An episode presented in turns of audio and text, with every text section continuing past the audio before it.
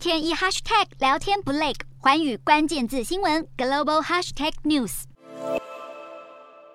俄罗斯法院六日下令的全球最大石油管道之一的里海管道联盟 （CPC） 将会暂停活动三十天。各界担心莫斯科意图减供石油，要报复西方的制裁。